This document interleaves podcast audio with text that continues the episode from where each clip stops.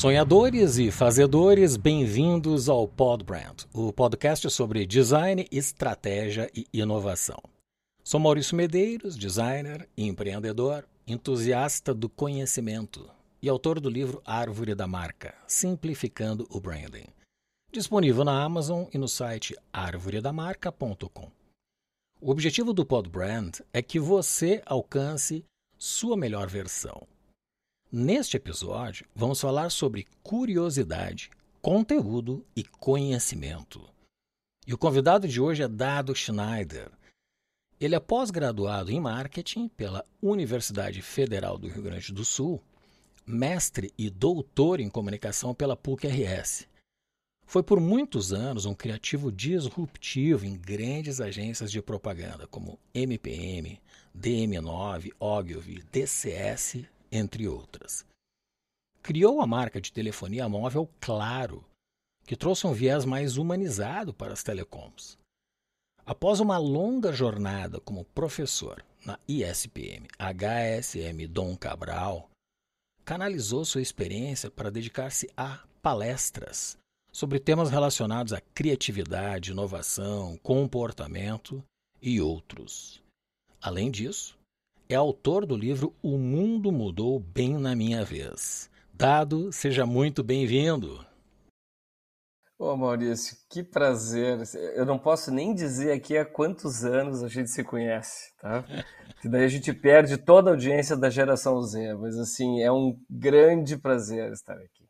É só para resumir a do século passado, né? É, é. Não, pior, né? É do milênio passado. Isso que é. Isso é, é verdade. É do milênio passado. Esse é um prazer, essa é uma alegria. Inclusive o Pod Brand, ele tem o objetivo justamente de ajudar ou, ou impulsionar essa nova geração ao empreendedorismo, economia de mercado e ao desenvolvimento pessoal. Né? E graças às Mas pode impulsionar o pessoal mais velho também, né? Porque a gente está se reinventando.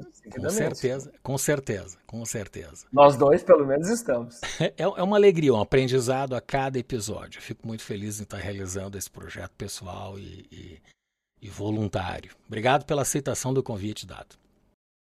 É um prazer, cara. Eu fiquei te enrolando durante uns dois meses, mas agora estamos aqui. Tudo certo. Excelente. Entrando no tema, na sociedade contemporânea que nós vivemos, eu vejo algumas características que a gente pode abordar, mas tem uma que me desperta bastante curiosidade intelectual, que é o reducionismo das expressões como forma de compreender o belo, o verdadeiro e minimizar as angústias da realidade. Eu quero contextualizar um pouco uh, essa abordagem. O reducionismo das expressões eu considero as interações superficiais nas mídias sociais, tweets, reels, shorts, vídeos e apps que resumem um livro de 300 páginas em oito parágrafos. E por aí vai. E esta informação tem sido para muitas pessoas o que elas entendem como verdadeiro ou falso, o belo ou abominável, e ainda um hábito no qual dedicam muito do seu tempo quando não estão se ocupando de atividades essenciais. Então eu lhe pergunto: o conteúdo, no sentido de conhecimento, é fruto majoritariamente da curiosidade da sociedade neste momento? Olha, Maurício, eu quando me perguntam assim, ah, dá uma dica uh, para ser bem sucedido ou, ou para ser inovador, eu sempre digo assim, seja curioso, que eu acho que tudo passa por repertório. Tá? Então, assim, você, eu lhe conheço muito bem, tá? Você é uma pessoa brilhante em, em várias atividades que já exerceu, porque é basicamente um curioso. Pessoal que não sabe, mas quando nos preparávamos para né, entrar no ar aqui, uh, você me contou o quanto você já estudou dessa plataforma fantástica que nós estamos fazendo aqui. É que você vai fazer mil coisas aqui comigo. Então, assim, uh, a gente era jovens curiosos, ficamos adultos curiosos, e eu sou mais velho, já sou um velho curioso, mas nós seremos velhinhos curiosos, entendeu? E nós vamos expandir com essa nossa curiosidade, nossa existência para mais de 100 anos de idade, com a ajuda da medicina. Então, assim, eu acho que curiosidade, sim, é sinônimo de conteúdo. Para quem sabe aproveitar, tá, Maurício? Porque, assim, é, eu, eu adoro falar nas palestras, principalmente para jovens. a gente não precisa ser o queridinho do papai, o perfeitinho da mamãe, mas a gente tem que ser um pouquinho acima da média. E esse pouquinho acima da média passa por ser um pouquinho acima da média em curiosidade. É, isso já me leva a uma, uma segunda pergunta uh, em relação a esta nova forma da, não somente a nova geração, todas as gerações hoje em dia uhum. se comunicam pelos meios digitais e acabam conhecendo as informações, os novos conteúdos da sociedade através deste canal. A televisão perdeu muito espaço e toda e qualquer evolução humana que se deu através do conhecimento, e que quanto mais profundo melhor, se traduz em valor então, de que forma as pessoas devem selecionar, filtrar essa hiperabundância de conteúdo disponível, visando um conhecimento aproveitável? Eu, eu sou avesso a falar muitas expressões em inglês, porque como eu sou professor de comunicação, eu tenho que deixar tudo muito claro para todo mundo e não é à toa que a, a marca Claro surgiu. tá? Mas assim, tem uma expressão que já tem lá, lá uns 10, 15 anos que é FOMO, né, em inglês, que é Fear of Missing Out, que é traduzindo assim, porcamente, é medo de ficar por fora. Eu não sofro de FOMO. Tá? Eu acho incrível quando alguém chega para mim e diz assim: Você viu aquela série nova na plataforma de streaming e tal? Eu digo: Não. Como você ainda não viu? Eu digo: Não vi. Não tive tempo e tempo é questão de prioridade, entendeu? Assim, eu não morro por causa disso. Mas eu sinto que nós, com essa superabundância, estamos nos direcionando não para somente esta fear of missing out, esse FOMO, mas também por uma total dispersão que, por conseguinte, leva à superficialidade. Então, assim, o que me preocupa não é, não é um velho rabugento falando das novas gerações, meu Deus, o mundo está perdido, mas assim, me preocupa é com essa com esse volume brutal de estímulos de informação, de canais de informação, a nossa tendência para tentar dar conta de todos é não se aprofundar em quase nada. Eu gosto muito daquele conceito lá de quando a gente estudava gestão e coisa no século passado, no milênio passado, o conceito de formação em forma de T, sabe? A formação em forma de T é não só ser, não somente ser, né, é, ser especialista se aprofundar num assunto só, porque tem gente que se aprofunda demais num assunto e aí não sabe discutir mais nada além daquele assunto. E também fugir dessa nossa tendência né, perigosa de ficar só com conhecimento generalista e tendendo a superficialidade. Essa formação em T é a gente ser especialista, aprofundado em um, dois, três assuntos, mas ter uma visão assim generalista combinada com essa especialidade, porque a gente tem que ser generalista. Se der para ser generalista com um pouquinho de aprofundamento a mais do que a média em cada um dos assuntos, tá feito na vida. É, a, a, esses canais têm gerado, eu percebo isso, uma certa ansiedade uhum. em muitas pessoas. Justamente por esse fator que tu falaste. São muitas informações e de todos os, os meios, né? E algumas uh, um pouco agressivas, eu diria assim. Ou por, por comportamento das pessoas, ou pelo tipo da notícia que hoje é imediata, né? É quase que em tempo real. E isso não existia alguns anos atrás desta forma. Eu acho que essa ansiedade tem provocado muito essa, eu diria que, disrupção entre que, que realmente é verdadeiro e o que realmente estão construindo, né? Então isso gera uma certa dificuldade para se filtrar. Esses dias eu ouvi um pensador, não sei quem, algum jornalista mais das antigas, ele disse assim: pois fake news, né? Que agora só se fala em fake news, que é o que nós estamos né, tangenciando aqui. Fake news era aquela coisa que no passado a gente falava que era fofoca, diz que diz, que zum zum zum, né? Porque assim, sempre houve. O que na verdade houve é uma possibilidade de qualquer fofoca se tornar mundial instantaneamente. Né? qualquer, uh, uh, sei lá, suposição, alguma maledicência em relação a alguém, tô, possibilitar o cancelamento dessa pessoa. Né? Eu, eu, eu não gosto de 100% desta frase do Humberto Eco, mas ele, no fundo, no fundo, tem razão de que a internet deu voz aos idiotas. Mas a internet também deu voz a muita gente que não tinha. Então, eu, como eu tenho sempre a tendência de olhar pelo lado cheio do copo, para mim o copo está sempre cheio, não é nem meio cheio. Eu acho que a gente que trate de lidar como sociedade com o lado negro da força, tá? Porque assim, é óbvio que essa multiplicidade de canais e possibilidades de cada um se expressar veio para melhorar a nossa vida.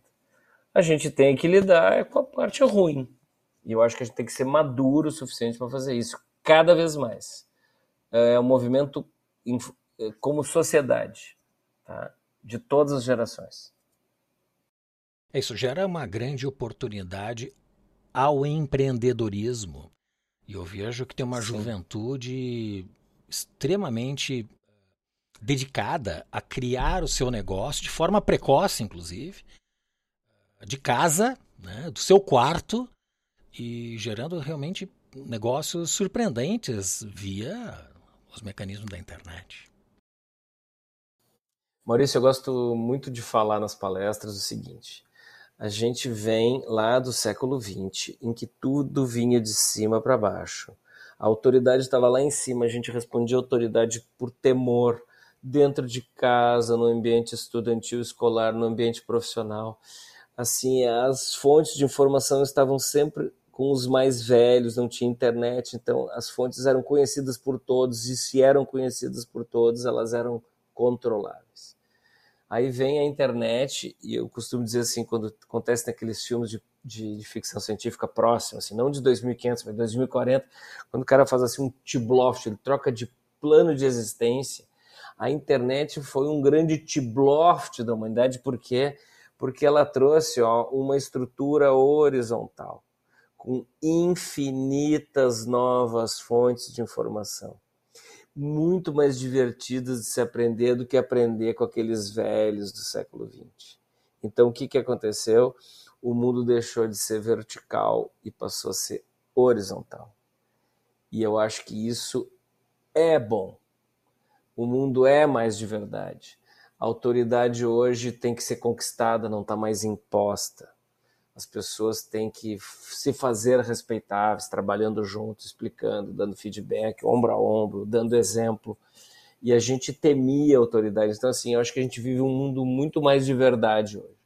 Eu sou, eu sou taxado de ser poliana, porque ah, as pessoas mais velhas olham para os jovens, a juventude está perdida.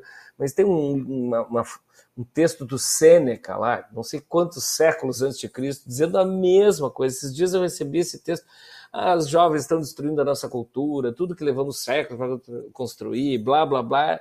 Parecia um velho da minha geração rabugento reclamando da geração Z. E quando eu fui ver lá, Sêneca, sei lá, 500 anos antes de Cristo, eu acho que a gente está vivendo um mundo de verdade, que a gente tem que ter a maturidade de ir melhorando a sociedade. Né? Eu acho que é por aí. Eu sou, eu sou um otimista. Eu, eu acho que nós temos esse século XXI todo para depurar e tirar assim a, a, revolução industrial do corpo, porque nós estamos numa nova era. Então, não é que a revolução industrial tenha sido ruim, mas ela foi assim, né, vertical.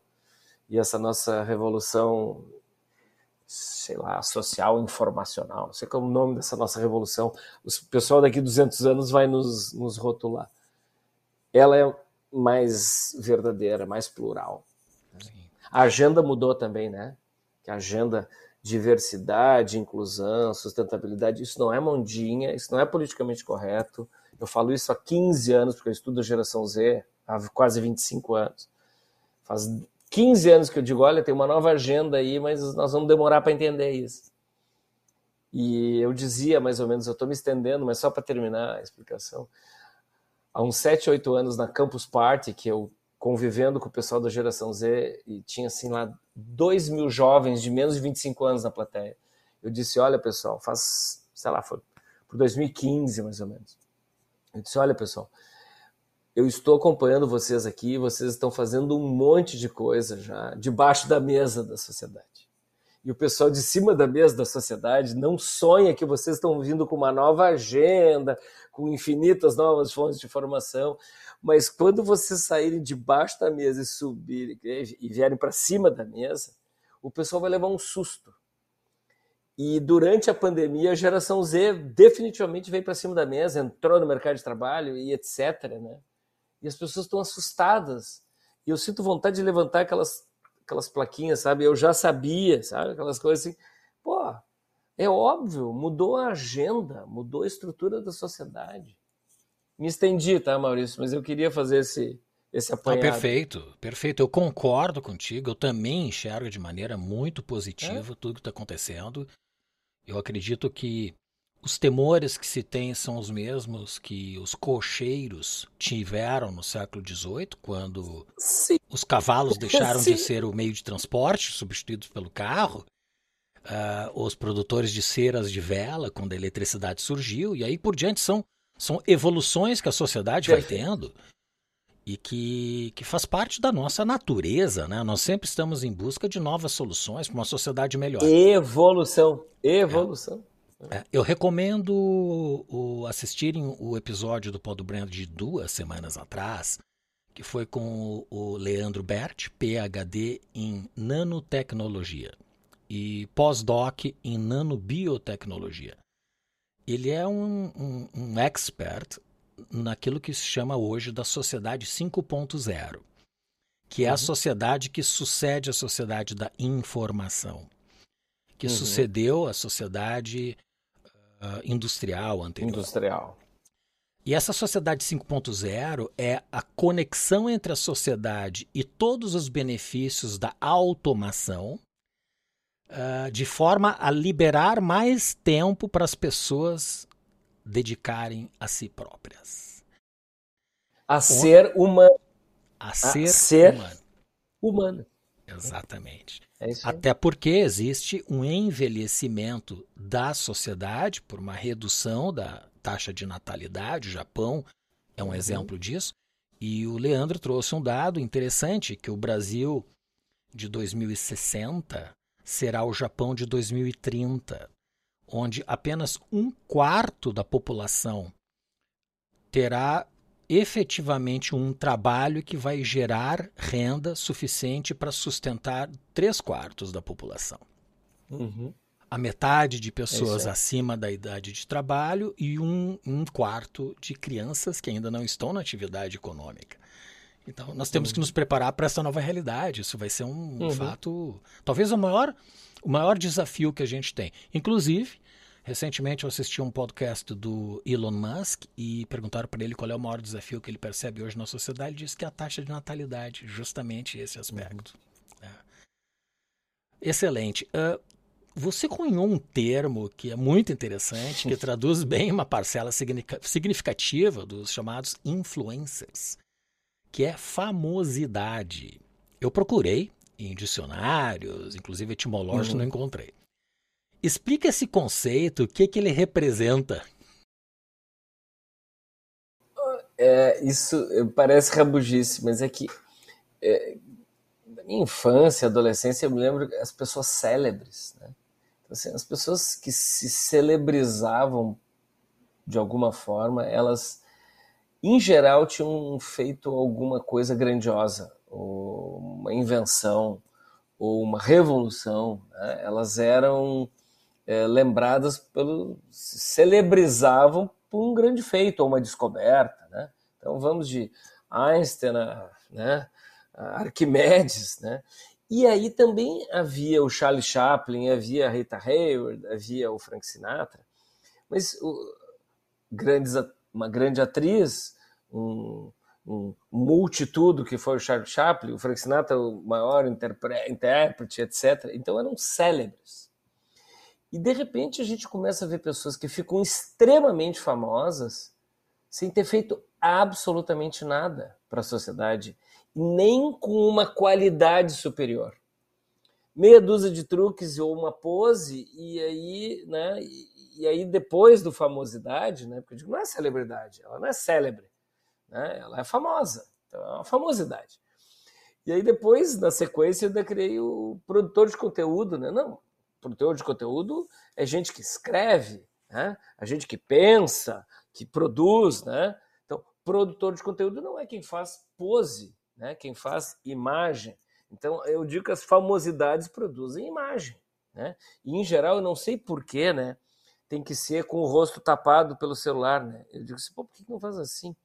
Mas é, se, se tornou uma é uma pura rabugice isso que eu estou falando, mas assim, para mim é famosidade, não é celebridade, para mim é produtor de pose, produtor de imagem, mas não produtor de conteúdo. É, é uma ofensa quem estuda e produz conteúdo, mas se instalou, tá? Uhum. Se instalou. É que nem aquele terrível expressão, a dor do cliente. Pelo amor de Deus, para de falar dor do cliente. O cliente tem necessidade, desejo, tem oportunidade, tem questões, mas eu nunca vi ninguém entrar numa loja e dizer assim, eu tô com uma dor no ciático, eu quero comprar aquele terno ali, né?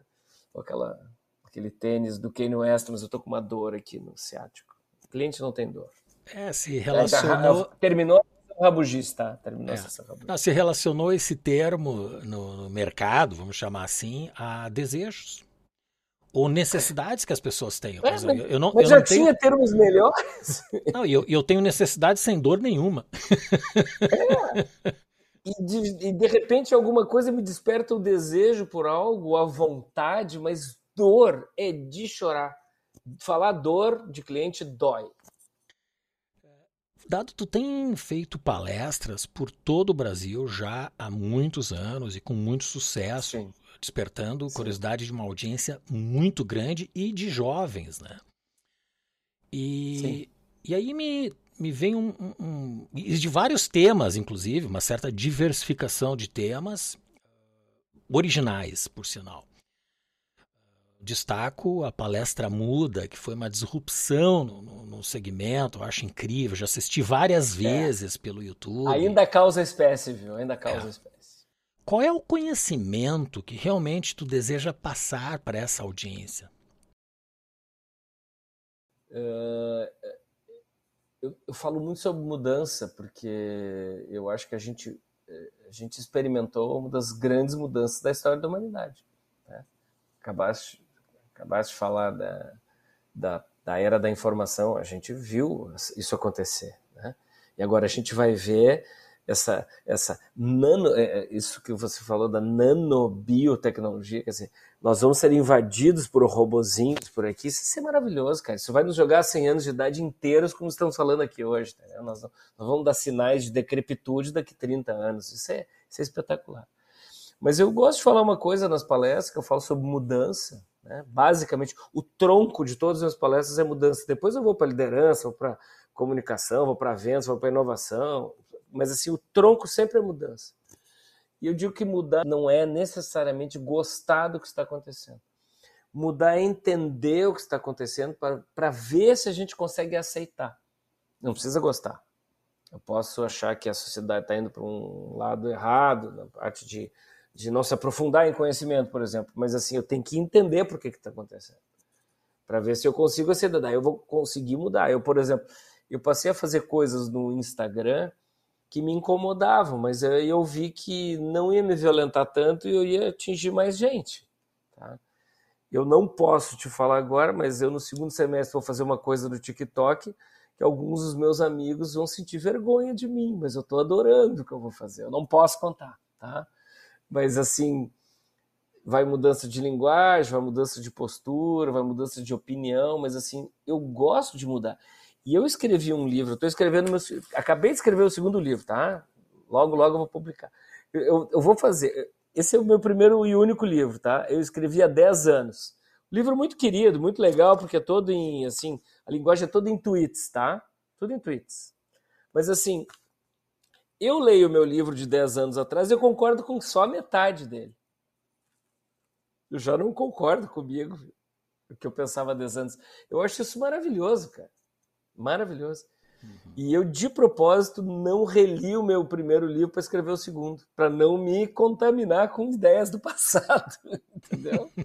eu acho que mudar não é necessariamente gostar, mudar é entender para aceitar. Essa é, a, é o que eu deixo. Eu, se eu, eu gostaria que a pessoa saísse com uma coisa das minhas palestras, não importa para qual matiz, para qual área vai, é desse tronco de mudança, é abrir cabeça para mudança. É incrível como o conhecimento e, e o conteúdo ele tem diversidade por interesses. Tu falaste que em 10 anos acabou que 50% do conteúdo já não é mais atual, né? Ele, ele teve que ser repensado. Mas, mas o 50%, mas o 50% atual é muito bom. E isso faz parte da nossa natureza nova, né? A questão da velocidade de transformação. Eu me graduei em filosofia, então li muitos livros, leio ainda livros de dois mil anos atrás, de 2.300 anos atrás. Uhum. E acabei visitando o Templo de Delfos agora, recentemente. Opa! Opa! Isso é um dos lugares que eu preciso conhecer antes de morrer. É, é impecável é? a experiência, realmente é, é, interessantíssimo, eu recomendo. E fica três horas de, de Atenas.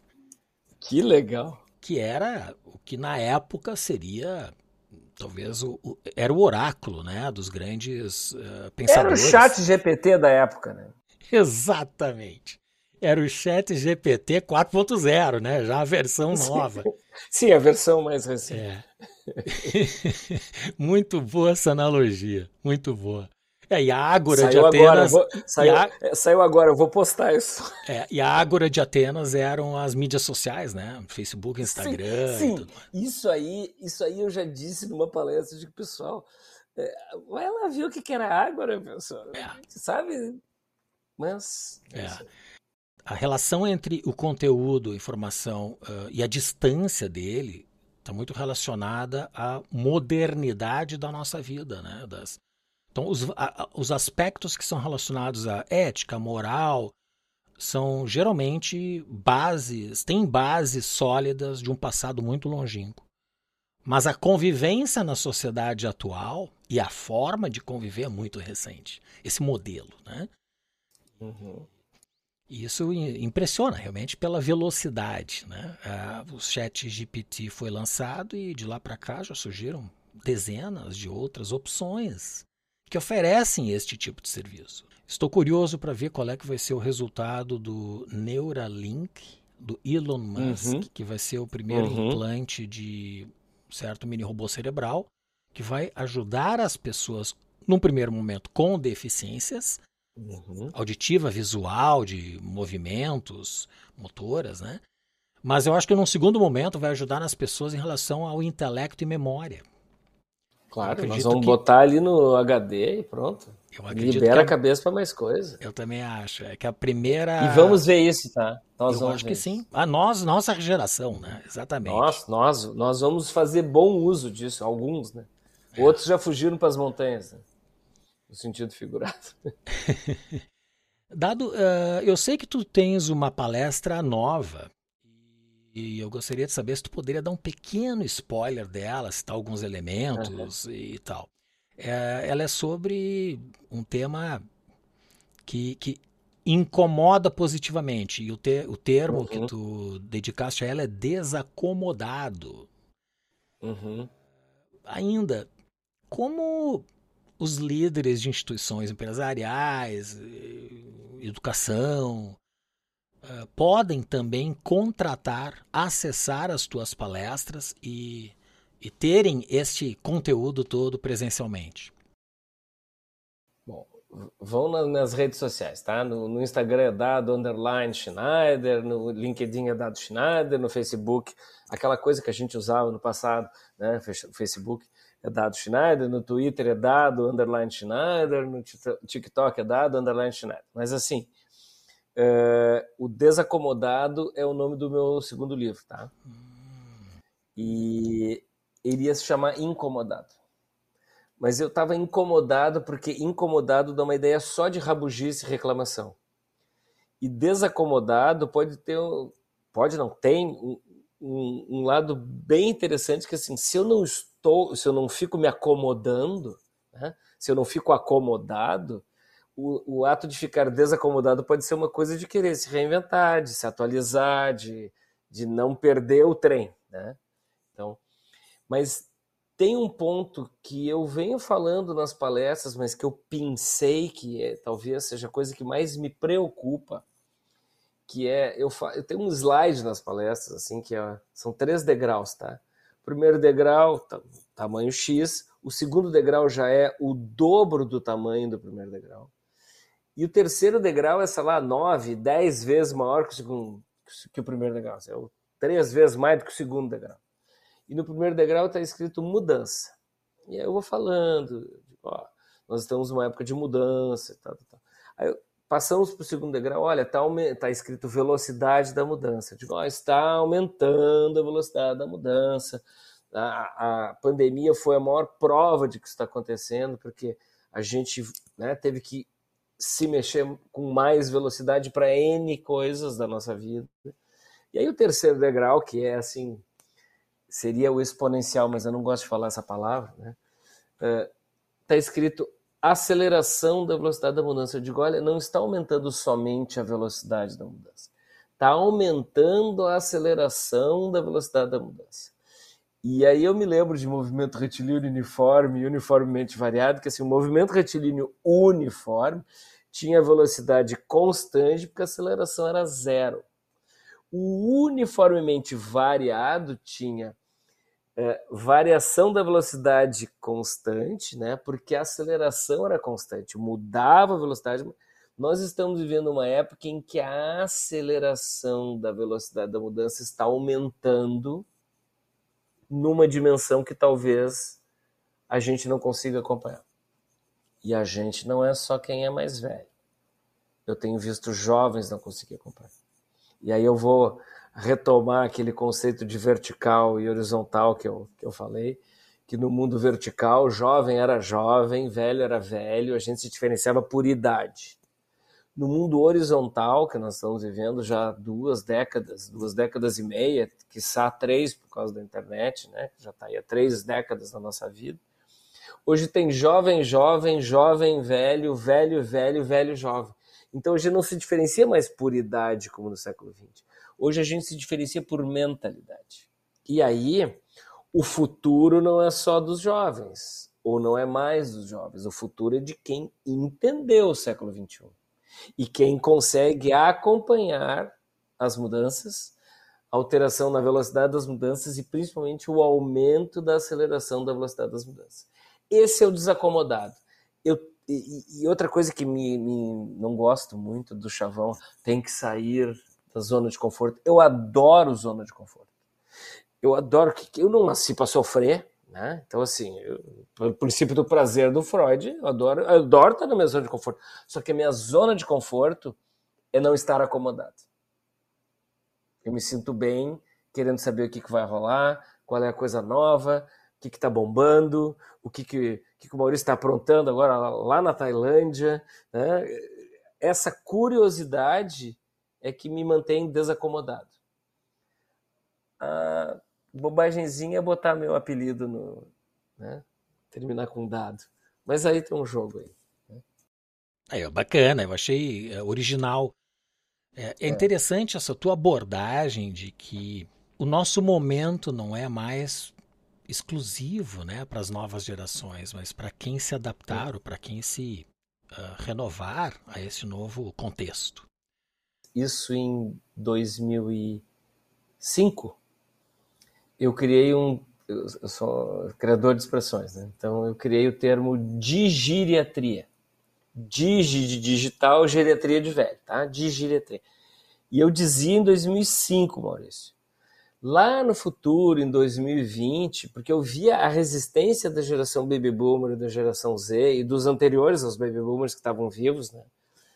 Ao, ao digital, eu digo, nós não poderemos. Quanto mais a gente retardar a entrada, eu falava a gente como. Eu estava mergulhado no que eu podia. Mas quanto mais se retardar a entrada nesse mundo, mais possibilidades teremos de sermos apartados do convívio social. E a coisa veio vindo, veio vindo, veio vindo, e até que a pandemia, a pandemia foi um horror, mas até que a pandemia deu uma acelerada na digeriatria, porque pessoas físicas e jurídicas estavam meio de lado até a pandemia, na sua transformação digital, e pá, né, a pandemia obrigou todo mundo a e-commerce, internet banking, né, inter, né, de entregas de comida a qualquer, qualquer detalhe, até, até relação com o governo. Né? Então, assim, isso que Singapura está fazendo é que Singapura realmente é, é uma das potências mundiais, em termos até de inovação, mas assim, eu, bem que eu tentei vender o projeto de geriatria para bancos, para lojas, para governos, dizendo vamos ensinar o pessoal de todas as idades antes que seja tarde demais. Mas parecia que não ia acontecer, né? E agora vai acontecer.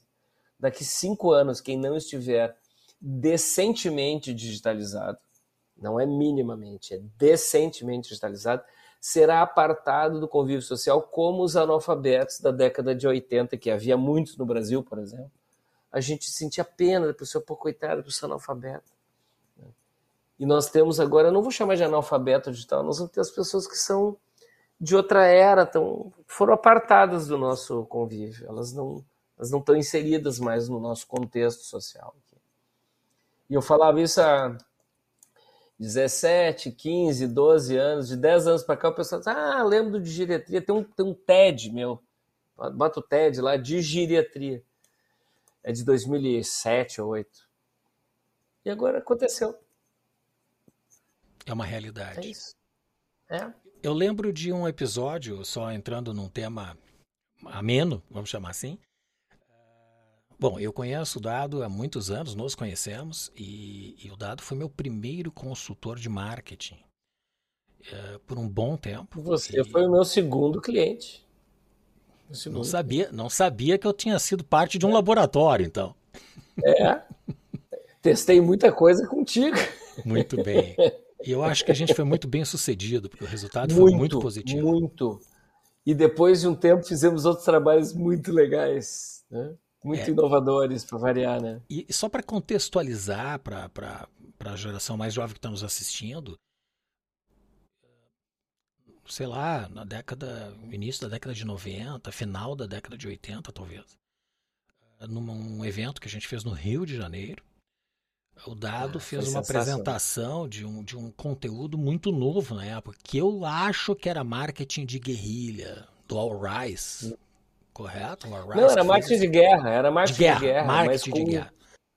Mas com a leitura brasileira, né? Com o filtro Macunaíma, né? É. Porque toda apresentação tu utilizaste slides, lâminas de retroprojetor. Retroprojetor.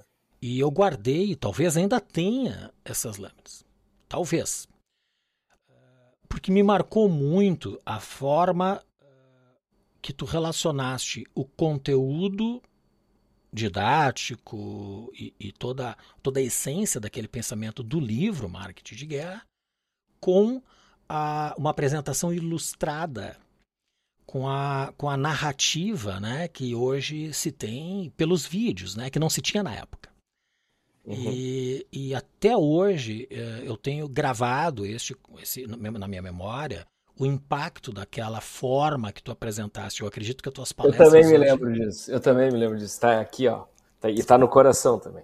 É. Foi uma experiência incrível. Fico muito e... grato, muito grato mesmo. Foi uma experiência maravilhosa. E, e, que bacana que a gente tem essa amizade, apesar de que pela distância até é, hoje. É, né? é tocante isso. Né? É. Eu não vou fazer assim porque isso é coisa de velho, eu vou fazer assim, porque é assim que se faz. Tá? É, aqui na, na Ásia é exatamente ah, assim que se usa. É, mas eu faço assim também. Fico ensinando nos palestras assim, pare de fazer coisa de velho. mas, olha, mas aqui, ó, porque naquela época, Maurício, eu era reprodutor de conteúdo criativo, tá? Eu era um leitor voraz, como nós, nós dois sempre fomos, mas eu ainda não produzia conteúdo, né? Eu reproduzia com novos formatos, novas linguagens, e depois eu me tornei um produtor de conteúdo.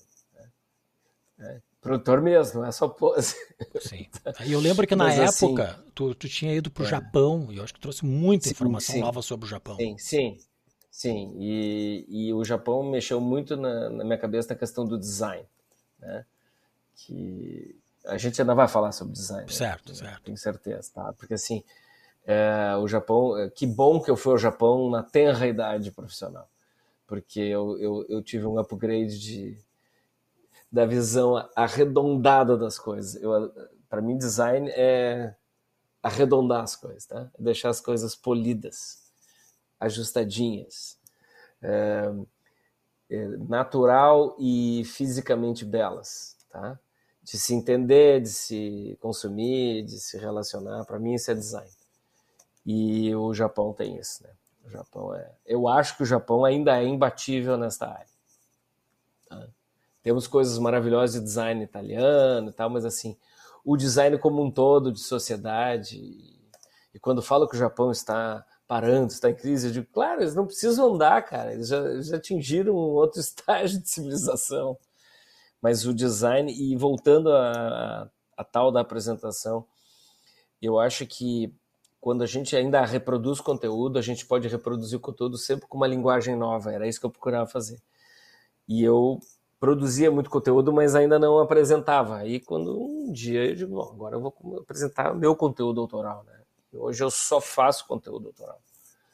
As minhas palestras são né, é, até pedantes disso, mas é segundo eu, né? Eu apresento coisas, olha, segundo eu, segundo minhas uhum. pesquisas. Tá? E é isso, eu acho que a gente tem que procurar ser produtor de conteúdo. Tá? Excelente. Que sirva isso para alguma pessoa mais nova vendo isso. Tá?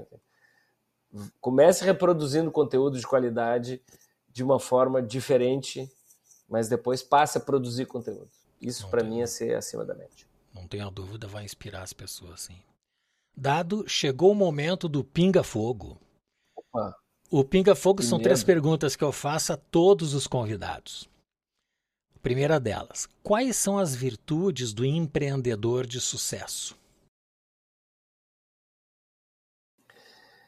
Coragem, persistência e uma boa dose de saudável irresponsabilidade. Tá? Porque se a pessoa não for um pouquinho louca, tá? Ela puxa o freio e não faz. Aquelas loucuras que eu sempre assinei embaixo, que eu vi você fazer, cada loucurada, eu digo, esse cara é louco, mas se ele está fazendo isso é porque ele está enxergando alguma coisa. Várias deram certo, várias não deram, mas assim, é um moto contínuo, né? É, é, a gente está sempre desacomodado, né? Então, é nesse sentido. Então eu acho que são essas três aí. O que diferencia os sonhadores dos fazedores? Olha, eu ouvi um grande consultor que até foi num curso que eu fiz com ele que ele olhou para mim depois de eu apresentar o trabalho ele disse assim rapaz você deveria dar palestras tá? O João Bosco Lodi. Talvez se lembre disse um gigante tá? O João Bosco Lodi disse uma vez falando sobre, sobre, sobre empreendedores, ele diz assim: os, os negócios que vão longe, que dão certo, eles têm o saudável encontro de pessoas de lance e pessoas de alcance. Eu acho que os sonhadores e os fazedores deviam se encontrar, porque os sonhadores são as pessoas de lance e os fazedores são as pessoas de alcance. Eu sou um, eu sou um sonhador, tá? Mas eu sempre me cerco de bons fazedores. Porque dois sonhadores fazendo uma sociedade não vai a lugar nenhum, né? E dois fazedores tão somente também não decola. Então eu acho que sonhadores e fazedores deviam se encontrar. Eles são complementares e um precisa do outro. Mas é muito raro encontrar um sonhador fazedor. É muito raro. Muito raro. Muito interessante essa, essa citação. Essa é do João Bosco Lodge. Do João Bosco Lodge. Eu, eu carreguei para o resto da vida isso, porque assim, quando eu via pessoas com perfil muito parecido comigo, eu digo, não, tá, tá faltando mais gente de alcance do meu lado, já tem muita gente de lance do meu lado. Uhum. E quando eu estava só com pessoas de alcance, eu digo, tá faltando uns louquinhos aqui para ficar para compor o quadro, entendeu? Para compor o time, ou agora fica mais chique dizer o squad. Chiquérrimo falar isso. Squad, Sprint e Agile é chiquérrimo falar hoje. Eu sou muito irônico, tá? Eu tô falando, é uma ironia, tá? Muito bom. E a Quanta última. baboseira a gente tem hoje, né? Meu Deus do céu. Essa é a beleza da vida. A última, o que é design? Design é o que eu falei há pouco. Design para mim é deixar as coisas redondinhas, tá? É cuidar, é cuidar da... O Japão tem isso, né? No Japão, um, um, qualquer guardanapo de guardanapo de papel numa mesa de bar de baixa renda, o guardanapo não é assim. Ele tem uma das uma das dos cantinhos dobradinho porque denota alguém pensou em mim nesse momento, deixou coisa mais arredondada, mais polida, mais fácil de é, parece que diz assim, isso aqui é para mim, sabe? Parece que a pessoa está fazendo assim como eles fazem lá no Japão, que eles fazem aquela reverência. Então acho que o design é uma forma de reverência, sabe? De deixar as coisas ajustadinhas, arredondadas, polidas, uma textura legal, né? Agradável aos olhos, agradável aos ouvidos, agradável à pele. Isso é design. E agora a gente fala muito de design de negócio. Eu acho que tem muita gente falando de design de negócio fazendo pouco, porque eu acho que os negócios estão cada vez piores no seu design, tá? São raras exceções porque o pessoal fala muito de jornada do cliente, mas não está realmente fazendo o trajeto do cliente. Eu gostava quando a gente falava o trajeto do cliente, que o trajeto do cliente a pessoa vai, jornada parece que assim, a jornada nas estrelas, o cara está viajando. Eu gosto que quando as coisas, quando as coisas têm design para valer mesmo, a pessoa se colocou no meu lugar. Ela fez o meu trajeto. Né? O trajeto do cliente. Não é jornada, é o trajeto. Foi lá, gastou sola de sapato, farejou, Excelente. E realmente. Design já... é conhecimento de mercado. Design é conhecimento de causa. O senhor que é designer sabe o que eu estou falando. É verdade, é verdade. É, é, se colocar nos pés e nos olhos né, um do outro. É. é o Japão é e é tão é chavão, interessante. Mas, é chavão, né? Mas não é foco no cliente, é foco do cliente. Né? E o Japão é tão interessante que eles estão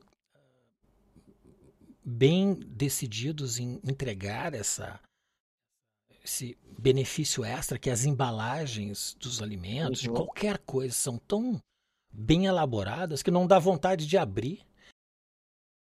E ficar a opção, a gente dá vontade de abrir, mas a gente perde um tempo ou ganha um tempo admirando. É, é incrível. É.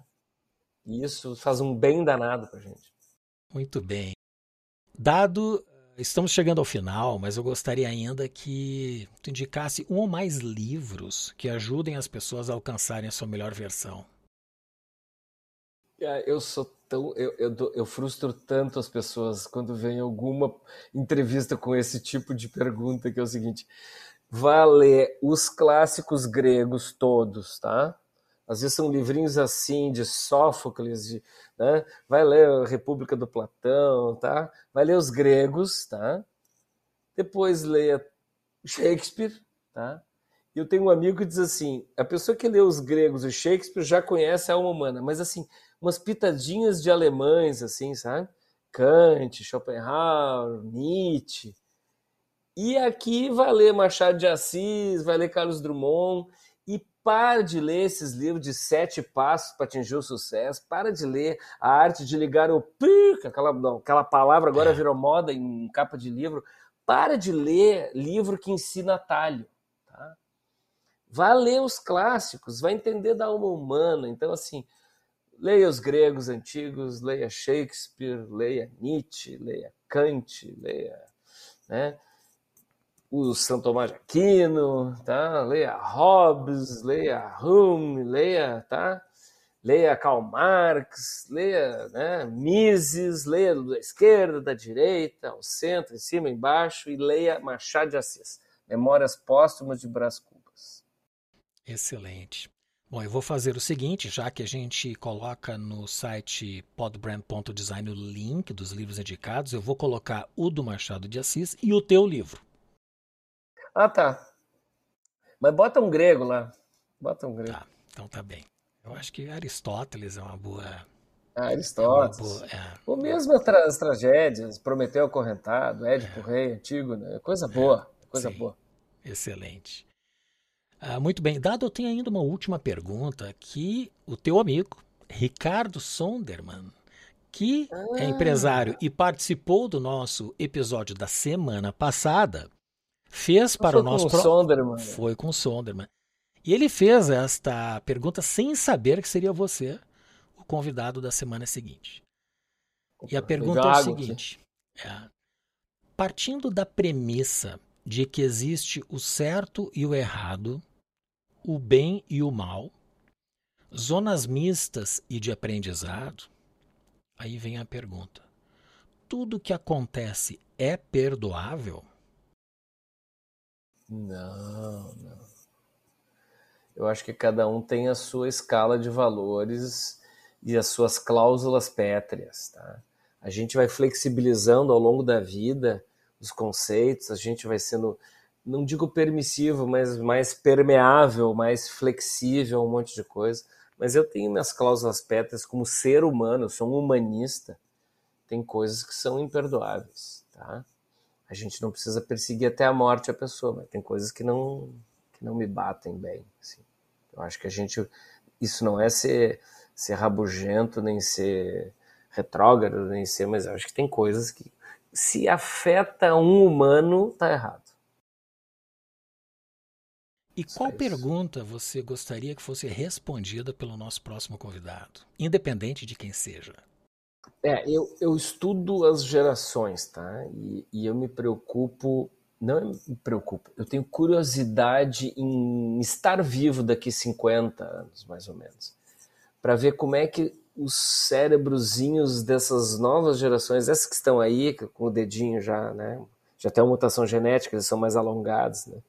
E eu, eu quero ver como é que, o que, que vai acontecer com o cérebro das próximas gerações de crianças que vêm nos próximos 10, 15, 20 anos, principalmente os filhos dessas, desses jovens que já vão estar com a inteligência artificial nas, nas suas sinapses e com o Neuralink, talvez. Eu quero saber como é que vão ser os filhos dessas gerações, que talvez já carregue alguma coisa genética aqui, né? ou aqui.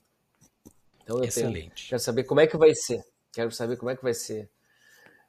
Que tipo de gente virá.